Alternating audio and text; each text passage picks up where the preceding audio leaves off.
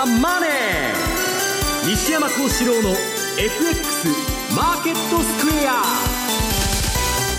こんにちは西山幸四郎と。こんにちはマネースクエアジャパン津田隆光と皆さんこんにちはアシスタントの大里清です。ここからの時間はザンマネー西山幸四郎の FX マーケットスクエアをお送りしていきます。大引けの日経平均株価小幅続伸あれ値上がりとなりました。小幅続伸となりました、えー、24円11銭高い2万407円8銭ということです。西山さん今日 S q もありましたが。はい。まあ株の方はまああんまりね為替と違ってそんな動いてないわけですけど、はい。まあ、為替のはまあ非常にまあ今、オバマ、黒田さんとまあ円あのドル高牽制だとか円安牽制とか言われてですね、はい。まあ、かなり神経質なマーケットになっていると、はい、で私もまあ後で申しますけどこの2日間ぐらいはですね非常にまあ緊張した時間を過ごしまして、はい。まあ、結果往来でうまくいったんですけど、えー、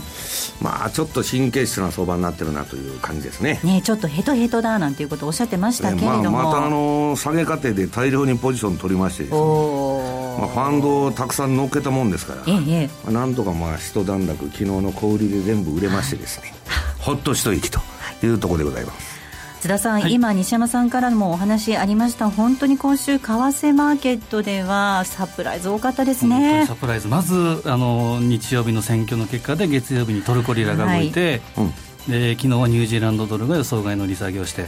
でおっしゃる通り、えー、6.10の黒田ショックといいますか、うん、黒田さんのサプライズがあってもサプライズ続きで、うん、もう来た途端西山さんもですねちょっと疲れたというのはまさに倍々疲れでですね 倍々する まあ本当に、はい、忙しかった1週間ですね。えー、マーケットについてはこの後西山さん津田さんに解説をしていただきます。そして番組ではリスナーの皆さんからのコメントをお待ちしています。投資についての質問など随時受け付けておりますので番組のホームページのコメント欄からお寄せください。ザ・マネーはリスナーの皆さんの投資を応援していきます。それではこの後午後4時までお付き合いくださいこの番組はマネースクエアジャパンの提供でお送りします。えではまずは今日のマーケットを振り返っていきましょう。大引けの日経平均株価先ほどもお伝えしましたが小幅続伸となりました。終値は24円11銭高い2万407円8銭となりました。ヘトピックス2.60ポイントのプラス1651.48東証一部の売買高は26億8402万株。売買代金ですが3兆5124億円となりました。本日 S q 算出日ということで、商い膨らんでいます。値上がり銘柄数が1009銘柄、対して値下がりが736、変わらずは141銘柄でした。業種別の騰落率見ていきますと、今日は33の業種のうち18の業種がプラスとなりました。上げ幅大きかったのがその他製品、精密、それから電気など。一方下げたところなんですが、ガス、紙パルプ、空軍などとなりました。では、改めて本日のマーケットの概況、そして引け後の情報などについて、マーケットプレスから引き続いて、今野記者です。お願いいたします。はい。えっ、ー、と、まずは概況からですね。はい。えー、日経平均株価は結局小幅続伸ですね、はい、えー、昨日大きく360円余りですかね、上げておりまして、えー、まあ、おとといの前か、ちょっと日にちはあれですね、火曜日ですかね、一回大きく下げて、ね、まあ、その分を、まあ、そこそこ取り戻したというところでして、はい、えー、で、今日どうなるかというところだったわけですけれども、小幅続伸。まあ、ただ、ね、先ほどお話ありましたけど、なかなか方向感が出ない一日でもありましたね。うん、で、上行くのか下に行くのか、最後の最後まで、えー、はっきりしなかったというのが日経平均の動きでして、えー、もっとも海外のマーケットは、あ欧米ともに上げて戻ってきましたんでね、外部環境は決して悪くはなかったと思うんですけども、えー、東京市場の場合は今日は S q 算出、特別生産指数の、しかもメジャー S q 算出の日でありまして、えー、これがちょっと高く決まったというところもありますよね。また幻の S q ですね。ですね。今日一回もつけてませんのでね、えー、水準が2万飛び473円というところでして、えー、今日これをずっと下回って、まあこれが一つちょっとやや上値のちょっと目処になった感じありましたよね。なかなかここが抑えられ、上を抑えられた印象もありまして、えー、ちょっと上値の重い印象もありましたと。ただ5番に入って為替がちょっと円高方向に触れて、えー、マイナス幅若干広げるような動きにもなったんですが、ずるずると下げることもなく、結局また戻して、結局引けはなんだかんだ言いまして、続伸したということでありますね。で、ただ中身も結局値上がりと値下がりだと値上がりの方がね、多かったですし、はい、まあ、商いが3兆5000億っていうのはこれ S q が含んでますから、メジャー S q ですから、実質だとどうでしょうね、2兆7、8000億ぐらいのレベルが実勢だと思いますが、うんはい。まあ、商い、値動き全体少なかった割には、まあそこそこ商いもこなしたかなという印象ですよね。うんえー、まあ、来週に FOMC ですとか、日銀の決定会合ですとか、あとは株式市場的に言うと、トヨタの株主総会、ね、種類株発行が承認されるかどうか、定価変更によってですね、えー、あたりも一つ注目する向きもありまして、えー、まあ、来週を前にちょっと動きにくかったということでしょうかね。週末のポジション調整で、えー、1日終わったという感じでしょうか。うん、あと、引け後の開示情報をお伝えいたしますと、はい、まずは決算発表したのが A チーム3662ですね。これが、あ今7月期の第3四半期。だから4月までの9ヶ月間の決算を発表しました。えー、これは主にゲームの会社ですね。で、終わった第3四半期、売上が24%増、112億円。純利益が83%増、10億8000万ということで好調でした。で、先行きの予想、7月期、情報修正しました。売上売上は5億円情報調整で、えー、155億。純利益は10億8000万の予想。これがちょうど第三四半期で10億8000万出てますんでね、はい、でこれをあと3か月伸ばして、通期では12億に情報修正したということです。うん、最もこれ、第三四半期で10億8000万ということは、進捗率見ると90%ですからね。これでもちょっともうちょっと言ってもいいのかなというような表面の数字だけ見るとね、印象も受けますけれども。えー、あとは期末配当、従来未定としておりましたが、これを7円50銭にすると、今日発表しました。決算に合わせて発表してます。はい、7月期末の配当ですね。で、これ前期は10円ということだったとこれ株式分割やってますんでね、実質で言うと、えー、1株当たり15円の配当で、えー、前期末実績と比較すると、実質で5円の増配になるという内容であります。あと自社株買いも合わせて発表してまして、はい。えー、株主還元一生懸命ですね。で、発行済み株式総数の2.99%に当たります。58万株、金額で20億円それぞれ上限に、6月の15日から6月の26日、短いですね、2週間ぐらいでやってしまうということのようですね。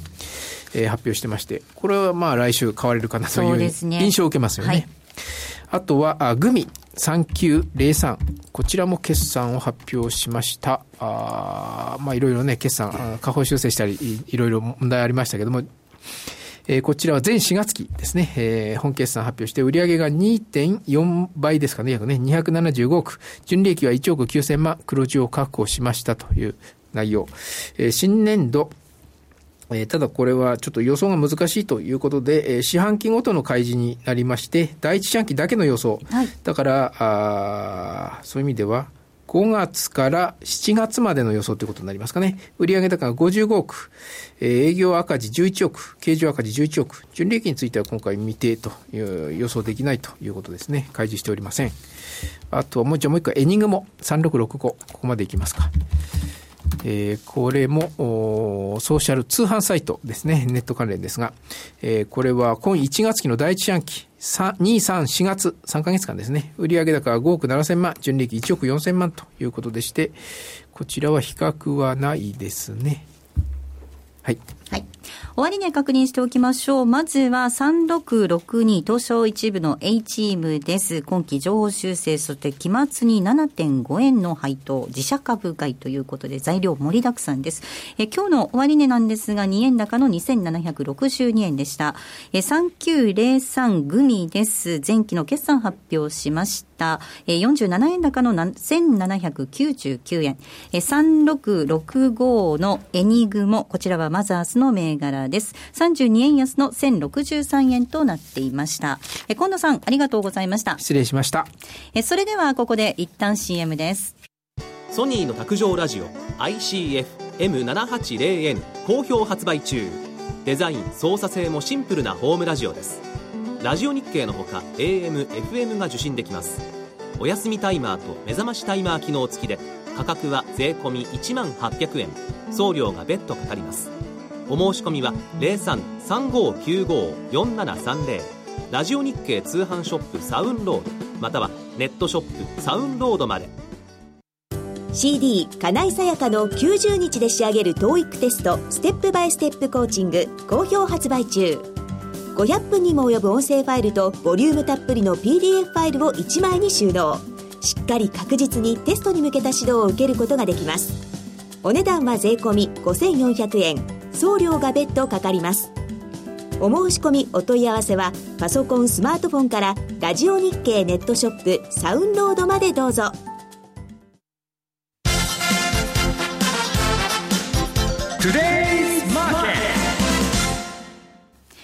トゥデイズマーケット、このコーナーでは、えー、為替市場のどこ、まずは見ていきます。主な通貨のレートです。この時間、まずドル円ですが、123円5254です。ユーロ円、138円6269。一方、ユーロドルなんですが、1.122426での推移となっています。えでは、まずは津田さんに、為替市場のポイントから解説をしていただきます。はい、お願いいたします。はい、えー、まず今週はやはり振り返らなければいけないんですけど、3つのサプライズということで、はい、まず1つ目ががトルコの総選挙の結果、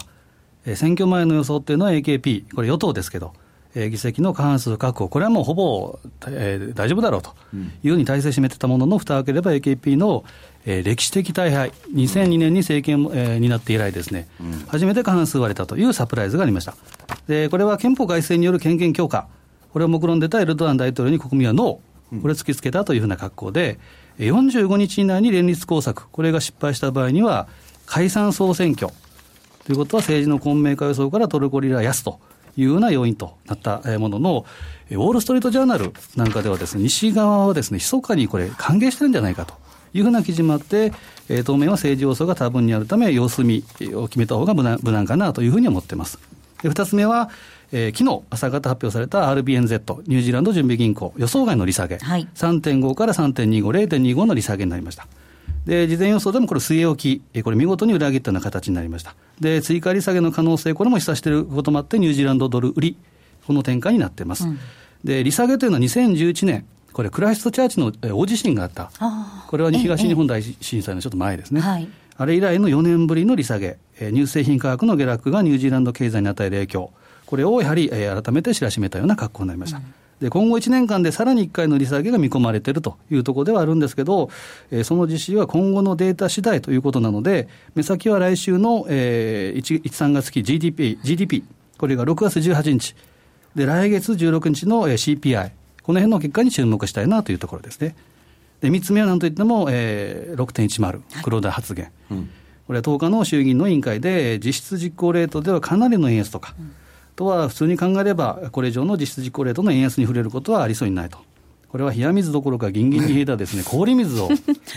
たかったですよね。そうですね、本当まさに寝耳に水というふうな感じで来たと思うんですけど、今回、スピードではなくて水水準、ここに言及したことがポイントかなというふうに思ってます。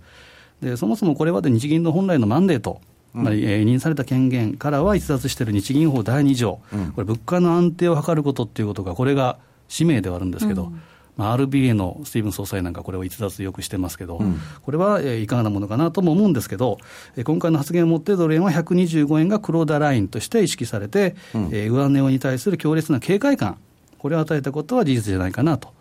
で詳細また本編とか戦略ボイス、これで、えー、お伝えすることにしますけど、えー、がぜ注目がするのは来週16、17の FOMC、はい、で、あとはイエレン議長の、えー、会見、あと19日の黒田総裁の定例会見。はいこの辺が注目かなというふうに思ってます。はい。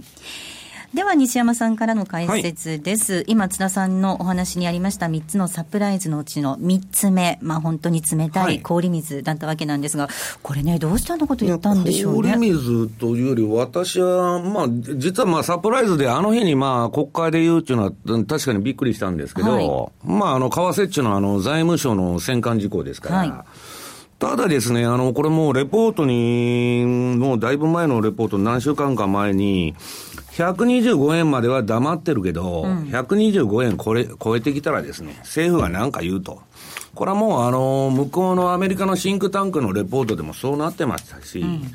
まあ、実行レートうんぬんというよりもですね、今あの、TPP 絡みで TPA の交渉議会でやってますし、はいで、あの、麻生さんがもうその前にですね、あの、この前 G7 の時ですか、あのー、きっと、ええ、荒い値動きと唐突に言い出してですね、はい、これはアメリカの財務長官のルーに何か言われたんだと。いうことが、まあ、まことしやかに言われてまして、まあ私はですね、あのもう冷やしに来たと。うん、要するに、私いつでも言ってますように、良い円安の限界っていうのは125円なんだと。はい、で、相場のことですから130円、40円もそれはあるんですけど、うん、それは日本売りという悪い円安になったらそういうわーっといくんですけど、良い円安の限界っていうのは125円と。だもっとも相場のことですから、今、日米のあの金融政策の違い、はい、のダイバージェンスでですね、それは127でも8でも言っておかしくないんですけど、うん、当局としてはですね、125と、これ日米双方がですね、そこにやっぱり基準を置いとるということだと思うんです。うんまあ、西山さん、まあ、本音が出ただけだよなんていうお話もちょっとされてましたけれども、この125っていうの、前からおっしゃってましたけれども、これで明らかにも黒田ラインとして意識されることになるわけですよね。口を滑らしてるわけじゃなくて、あの人、アホじゃないですから、そうですね、財務省のですね、東大だとバリバリのエリートで、考えて喋ってるんですよ、先のことまで。いいですよね、だから、先のことまで考えて喋ってて、要するに、えー、この放送でも取り上げた1990年の160円から147円、122円と結んだですね、うん、長期トレンドラインをブレイクしてですね、もうこの先の目標ネット大きくは、まあ、あの、その間の下げ幅の618戻しのですね、61.8%戻しの127円87っていうのはあるんですけど、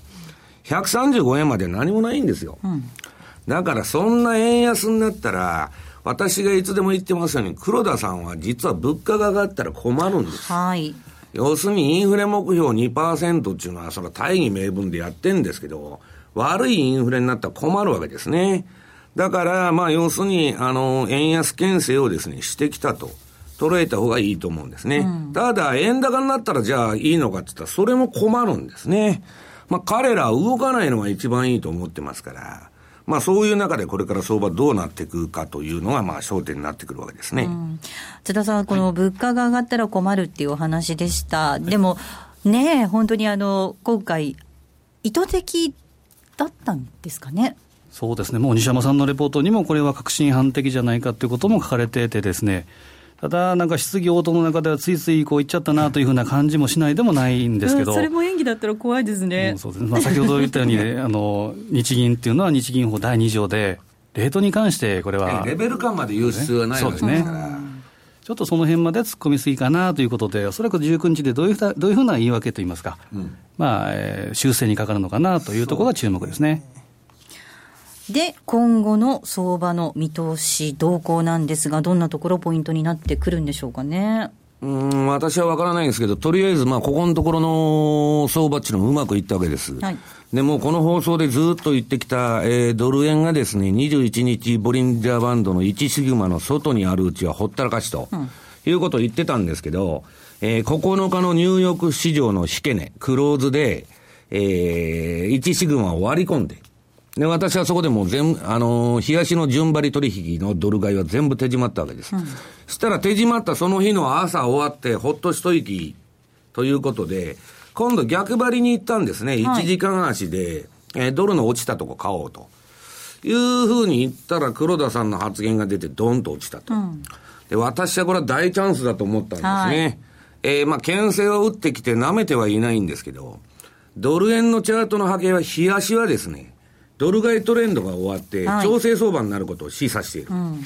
い、で、これは落ちたとこは買いだと。で、どこまで落ちるのか見てたら、私はまあ、あの、1時間で途中買ってですね、結構評価損が出てたんですよ。うんうんうん、で、今度、冷やしのチャート見たら、えー、っと、21日移動平均でぴったり止まって、下げが。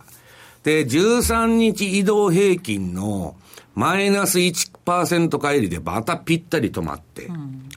で、14日の、えー、アベレージトゥルーレンジバンドと、こんなん私しか見てない。まあ、今度出す DVD の付録にはつけてるんですけど、えー、14日の 1ATR、14日移動平均から、えー、その、下の 1ATR バンドでぴったり止まったと。いうようなことでですね、この3つのチャートが止まるべきとこで止まったと。の、これは買いだと。いうことでですね、必死こいてその10日の下げ局面買いまして、まあ、あの、買ってる途中で評価損も抱えてたんですけど、大札さんにもなんか大量に買っとると言ったんですけど、大札さん買ったのかどうか知りませんけど、その後ですね、もう次の日の小売りで売りだと。はい。いうことを、まあ、ファンド税にも、まあ、あの、6つ7つ一緒に動いてるところありますんで、ええ、言いまして、昨日の小売売上高、夜の9時半、ここで全部のポジションが、あの、はけましてですね、ほっと一息と。まあ、この2日間は非常に緊張したですね、うん、えー、時間を、まあ、30年もやってますんで、その緊張してるっていうか、あれなんですけど、あの、集中してる感じですかね。いや、周りのファンドたくさん乗せちゃったんで、うん、ちょっとやられると悪いなというプレッシャーがありましてですね。はいまあ、あの、あれなんですけど、まあ、結果往来で、まあ、順張りもですね、逆張りもうまくいったと。で、さあ、これからどうしようと。はいいうところになってるんですけど、はい、私はもう答えはレンジ相場になると。もう22円から25円の、先ほど津田さん言われた黒田ラインと、下は22円。ここの間のレンジ相場じゃないかっていうのは私の今見てる結論なんですけどね。うん、それは標準偏差がこれから下がっていって、多分ジグザグの調整をするだろうという見方に基づいてるんですけど。うん津田さん、どうご覧になってますか、はい、相場のこれはです、ね、先週のまさに放送、もしくはレポートでも言ったんですけど、えー、持ってる、保有してるポジションは、東のプラス1シグマ割れで、うん、トレールストップを置いたらいかがでしょうかっていう話をして、うん。これはおそらく大札さんも実施されていらっしゃるとは思うんですけど、してるんですかね。していると思うんですけど、大札さん、昨日あの小売売上高で売れって言ってるのに、あの美容のために夜8時には寝ておられるらしくてですね。そういう方にトレールストップを使っていただければいいんです トレール入れといたらいいんですよね。そうですね。で、割り込んだのが19日、えー、すみません、えー、これ、10日に、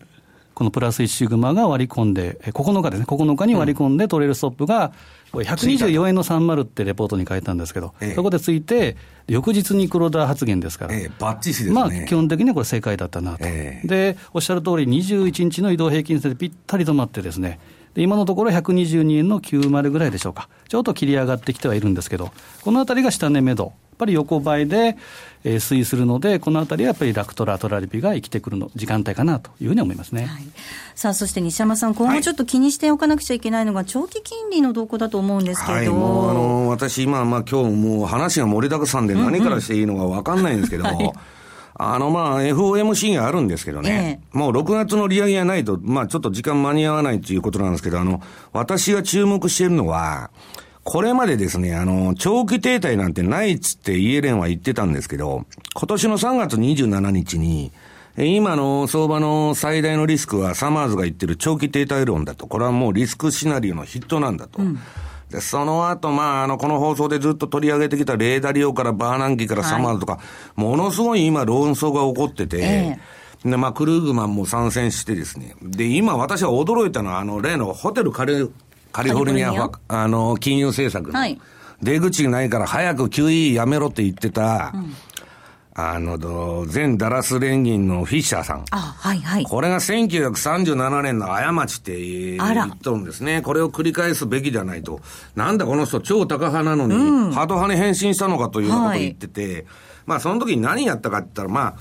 調子に乗ってですね、調子に乗ってというか、あの、アメリカ経済が回復したという大恐慌後のですね、金融緩和と財政出動で、もう大丈夫だって言ったら利上げしたら、うん、利上げして緊縮財政に動いたんですね。したら、37年から、1937年から8年にかけて、ルルーズベルト不況。はい。あの、っていうのが到来しましてですね、うん、この時に、長期停滞論って言葉が出てきたんです。はいで、その時に結局 FRB は利上げで失敗して何やったかって言ったら、1941年から51年の10年間、長期金利のペギペギングですね。はい。長期金利を固定しちゃって、例えば2%超えてきたらもう全部 FRB が買うとかですね。うそういう政策やって、はい、短期金利はもう全然上がら、短期金利はあの FRB コントロールできますから、はい、で、長短スプレッドを開けて、はい、金融機関をもう自動的に設けさせて、うん、それ戦争終わった後も51年までやってたんですよ。うん、で、そういう中でですね、私はまあ今月の FOMC 非常に注目してるんですけど、まあおそらくもう10月以降までは今 FF 金利先物を見ると利上げがないということなんで、私はまあそういう見方になってるんですけど、うん、あのー、ちょっとですね、あのー、債券のボラティリティが今すごいわけです。あの、株のボラティリティっていうのはもう世界中あんま上がってないんですけど、だからなんかですね、嫌な感じがしてましてですね、はいあの、私がいつでも言ってますように、金利が上がると株は割高になるんですね。えす、べての商品はまあ債券に置き換えられますんで、そうすると株の割高感がまあ浮上してくると。うん、そういう中でですね、まあ今度私は見てるのは、まあ黒田さんの先ほど津田さんが言われたあの会見ですね。あと、まああの、今度の FOMC で、えー、どういう見解を出してくるのか、もう中央銀行バブルですから、はい、中央銀行の動向次第というふうに見て、大きくはまあレンジ相場の中で稼ごうとしてるんですけど、まあその二つのあれを待ちたいなと、ここは。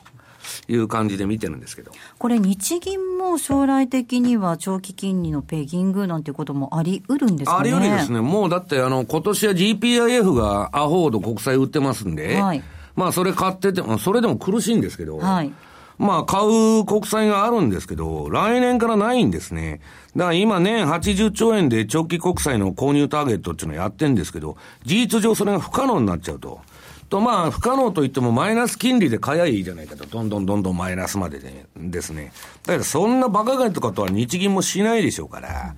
これはですね、じゃあ、その、今のマネタリーベースのターゲットっていうのをやめて、金利が上がらないようにすると。要するに長期金利が例えば1%超えてきたら全部日銀が買うとか、レートの方のコントロールに行くんじゃないかと。いうことで、そうなると金融抑圧っていうのはうまくいってですね、まあうまくいくのかどうか知りませんけど、うん、まあ日銀の意図通りに動いていくと。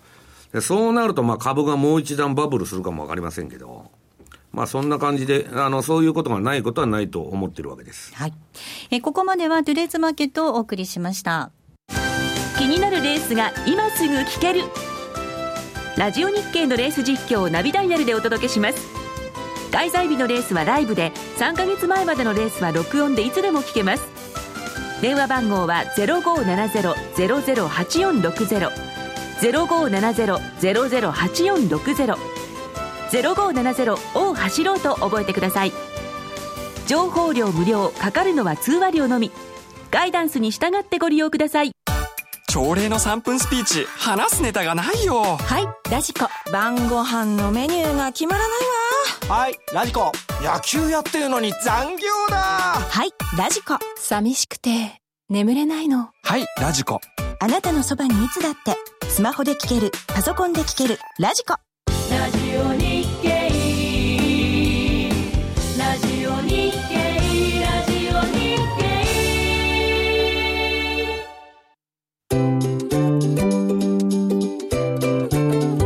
トラリピーボックストラップリピートトラップリピート僕の名前はトラリピートラップリピートトラップリピートそれを略してトラリピこのコーナーでは FX 取引の考え方について西山さん、津田さんに教えていただくコーナーです。え今週も皆さんからいただいた質問にお二人にお答えいただこうかなと思います。まずはこんな質問です。えいつも楽しく聞いています。ドル円を安いところで買いたいんですが、220円割れとかはもうないのでしょうかといただいています。西山さんどうですか、私は具体的な値段というよりも、あの、チャートとその指標を見てるんですね。はい。だから、相場値の生き、あのー、生き物でですね、うん、ある時は120円が高く見えるし、はい、ある時は安く見えたりするわけで、例えば130円つけた後120円まで下がってきたら、それは安いと、値頃感が出てくるわけですけど、そういうものを一切排除してですね、まあ、とにかく指標を見ていくと。で、まあ、もう先週も言いましたように、その21日ボジンジャーバンドと、標準偏差ボラティリティというのはマネースクエアのチャートスクエアで出るんで、うんまあ、このチャートをまあ第一にトレンドか今持ち合いかをしっかり分けて考えると。で、トレンドだったら相場ほったらかしで、1シグマの上にあるうちはついていったらいいわけですし。で、レンジとなったらですね、レンジはですね、まあ、エンベロープとか、まあ、いろんな指標を使って逆張りしていくと。まあ、それは日足でもいいですし、えー、1時間足でもいいと。で、もう一つはですね、まあ、最も簡単なのは、安いところでどこなのかと、はい、いうのは非常に難しいんですね。値頃感では言えないわけです。うん、で私は、あのー、この全国セミナープロジェクトマネースクエアさんで回ってて、まあ、一つの指標は、冷やしの RSI。これを見て、安い高いを判断してください。これもう、ど、あの、RSI っていうのは、まあ、簡単なですね、指標で、まあ、70以上が買われすぎ、8あ30以下が売られすぎとか言われてるんですけど、ドル円も実はですね、えー、この今週の月曜日の RSI が売りシグナルを発してるんですね。この相場が暴落する2日前にもう売りなさいと。だから、まあ、あの、簡単な売られすぎ、買われすぎっていうのは、それを見といたらいいんじゃないかなと。少なくとも今の相場でではですよ。で、逆張り指標っていうのは怖いのは、トレンドが出るとですね、ずっと売られすぎが続くし、うん、えー、買われすぎが続くっていうふうになりますから、今、持ち合いなのかトレンドなのか、これをまず判断してからですね、レンジ相場だと思うんなら、RSI の加減で拾うというのが私の手法なんですけど。はい。もう一つ質問いきたいと思います。えー、高金利通貨売買の際の注意点なども教えてくださいといただいています。はい。これは高金利というとやっぱトルコを、え念頭に置いていいいいのかなと思うんですけど、これはもうご存知の通り、まあ、先ほども言った通りで、選挙の結果が出て、与党の敗北、歴史的な敗北ということで過半数割れ、でそうなると45日以内に連立工作ということですけど、やっぱり高金利通貨新興国というのは、こういった政治的なリスクっていうのもやはり見なければいけないということ、うん、でえー、ただ、えーまあ、連立工作、この辺になると政治の要素ですから、ちょっと、えー、いろいろと考えにくいところもあるんですけど、ただ、裏を返せば、えー、トルコ、今まではですね、まあ、独裁色が非常に強かったエルドアン政権ですけど、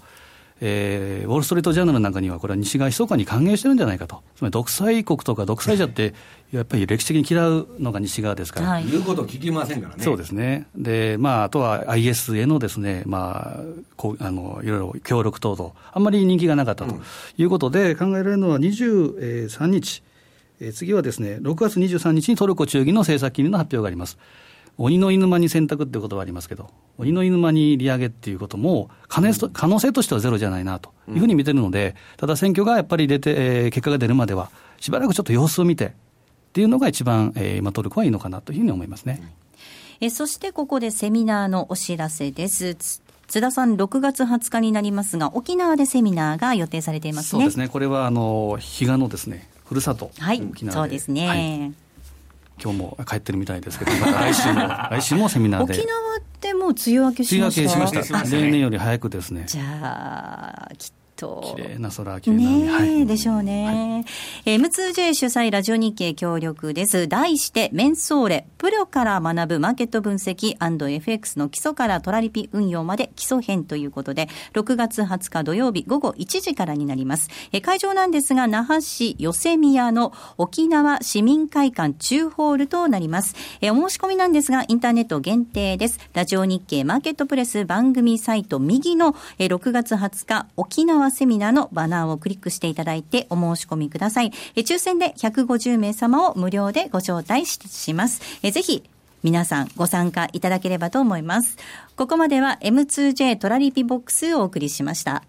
6月の毎週土曜日、東京渋谷で無料セミナー開催。贈与相続税資産としても注目されるインテリックスの不動産小口化資産商品の活用法をわかりやすくレクチャー。講師は公認会計士税理士の深城克美先生。先着15名の完全予約制セミナーです。お申し込みはマーケットプレス番組サイト右のインテリックスのバナーから、または0120-778-940、0120-778-940、インテリックスまで。ソニーの卓上ラジオ ICF-M780N 好評発売中。デザイン、操作性もシンプルなホームラジオです。ラジオ日経のほか AM、FM が受信できますお休みタイマーと目覚ましタイマー機能付きで価格は税込1万800円。送料が別途かかります。お申し込みは0335954730ラジオ日経通販ショップサウンロードまたはネットショップサウンロードまで。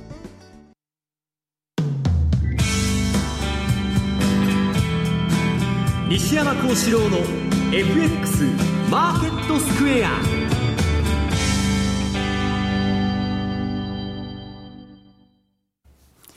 このコーナーではマーケットの見方について西山さんにいろいろな角度で教えていただきます。本日のテーマですが、市場のボラティリティ上昇、債券と株の分散投資が意味を失う不気味さということです。はい。これは今、あのー、イエレンもですね、あともう、今一番話題になってるのがファンドの間で、ドラギが、市場のボラティリティは上がるんだと。でそれに市場は慣れる必要があると。はい。ということは、彼は、欧州の金利をコントロールはしませんよと。うん、ボラティリティ高くなってもほったらかしですと。これはですね、あの、国債だとか債券保有者にとっては、えー、ちょっとビビる発言なんですね。うん、じゃあドラギが介入しないのかって、介入しないとこの前のあの ECB の会見で言ってましたから、うん、金利が上がってもほったらほったらかしとくんだと、市場のボラティリティに任せるんだっていうことになってですね、これはえらいこっちゃということになってんですね。えらいこっちゃ。ええ。うん、で、この今、あの、私が見てる限り、株のボラティリティ、よくあのー、アメリカの SP500 のオプションの指数であるビックス指数。はい。恐怖指数なんていうのは下がりまくっててですね、全然上がらないんですけど、債券のボラティリティだけめちゃくちゃ上がってるんですね。これは QE でもうむちゃくちゃな異常低金利とあの金余りで、もうレベル感をこの番組でずっと言ってきたように失ってるわけです。はい、だから金利がどういう動きするかわからないと。はい、で、金利が上がれば株は割高になるっていうのは私の理論ですから、株は買えなくなると。いつでもこの金利の動きを神経質に見とるんですけど、ここのところ、ここ2、3日、まあ、売られすぎたのか、金利が上がって株が下がってたんですけど、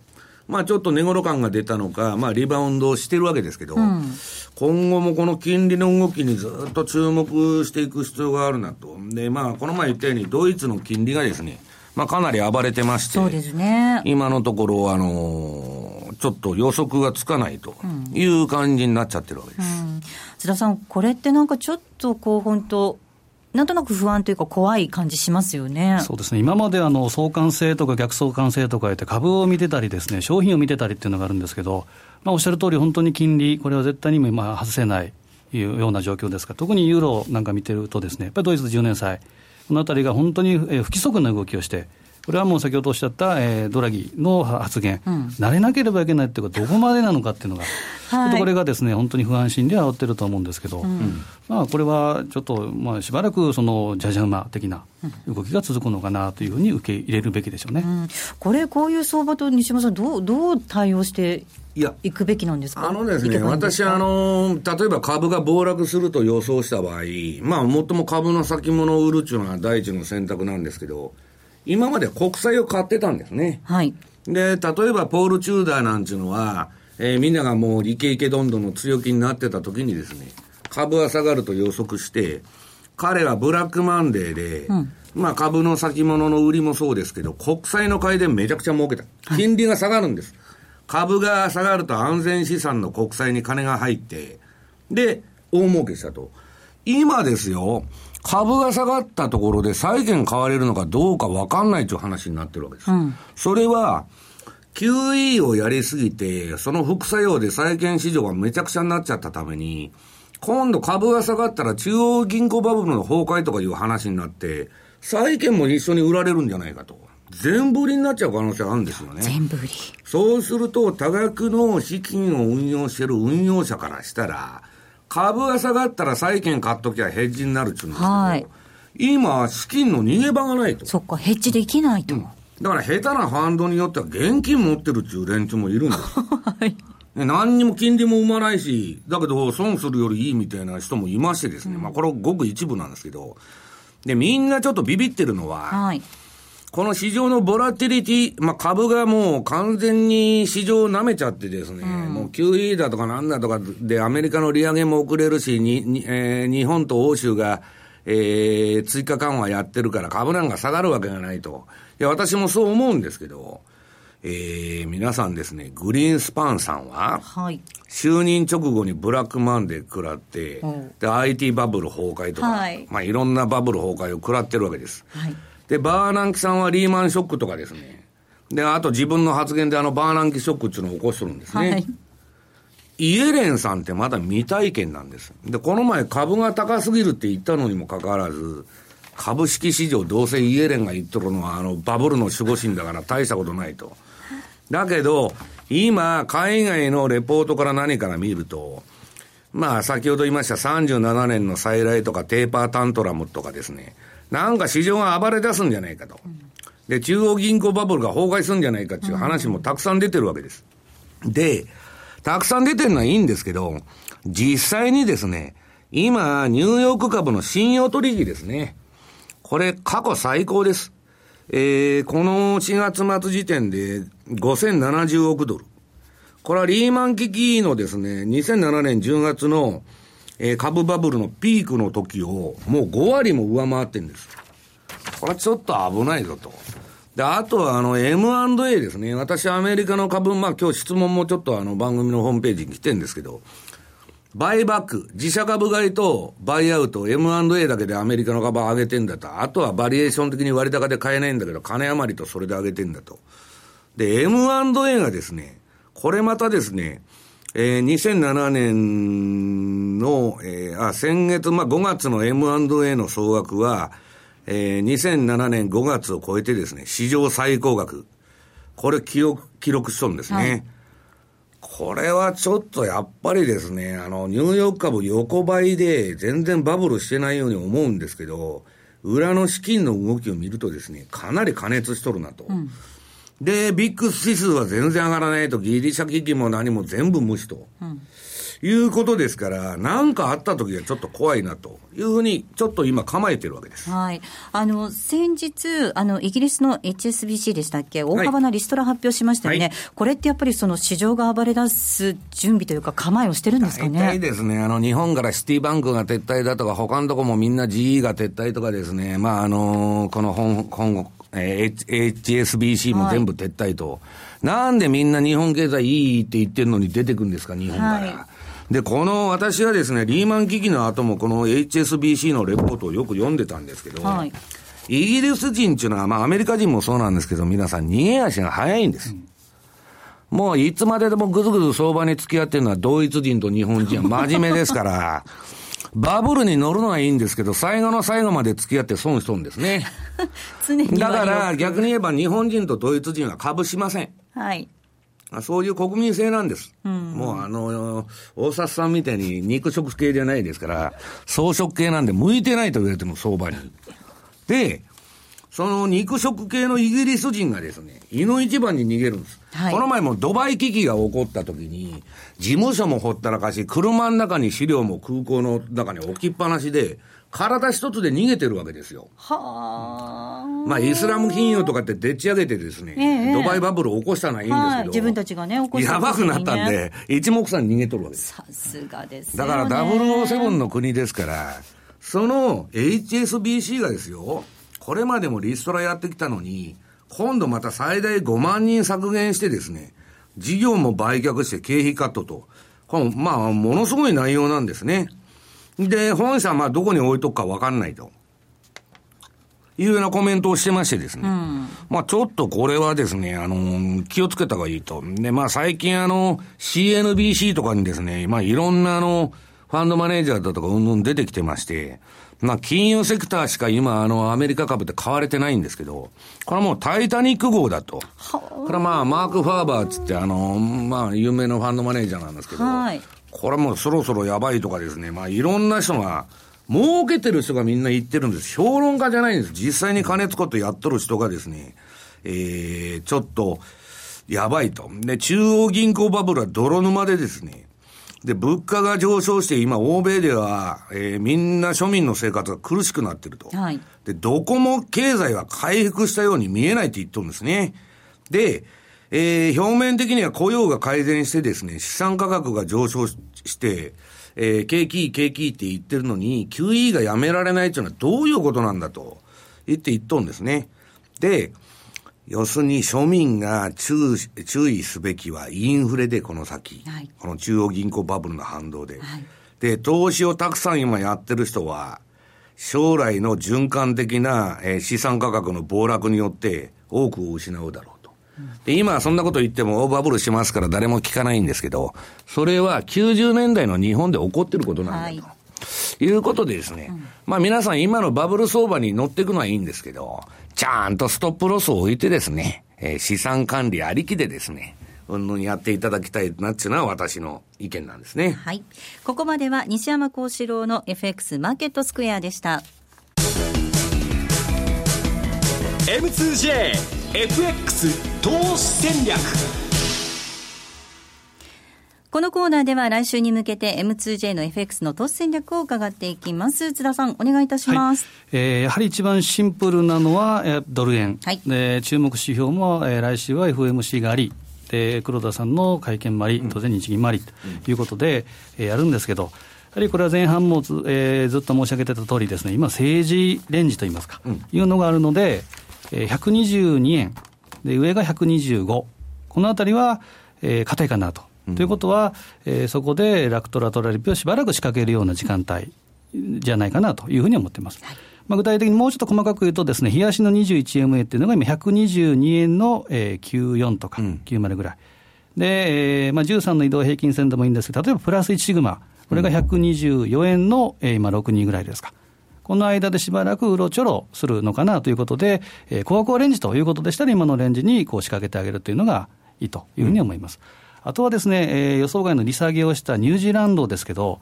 これに関しては長い時間軸から言うとで、例えば週足のボリンジャーバンドとストキャスティックススロー。これは後で、えー、アップすると思うんですけど、資料見ていただきたいんですけど、売られすぎ水準のマイナス2シグマに今ヒットしてるっていうことと、えー、ストキャスティックス、これが、えー、20%割れで、えー、このパーセント D とスロー D、これがクロスしかけてると、うん、ちょっと騙しがあるので、この辺注意が必要なんですけど、うん、これは、えー、去年の10、えー、すみません、今年の1月、後半2月ぐらいの、えー、サイン、シグナルということですから、ちょっと下値はですね、ある程度限られてきてるのかなというふうに、まあ、循環的にはボトム圏に近づいてるのは確かですよね。そうですね。えー、まあ、買い下がりということで、資金当然厚めにしながらですね、うん、このあたりを攻めていかれるのがいいかなというふうに思いますね。はい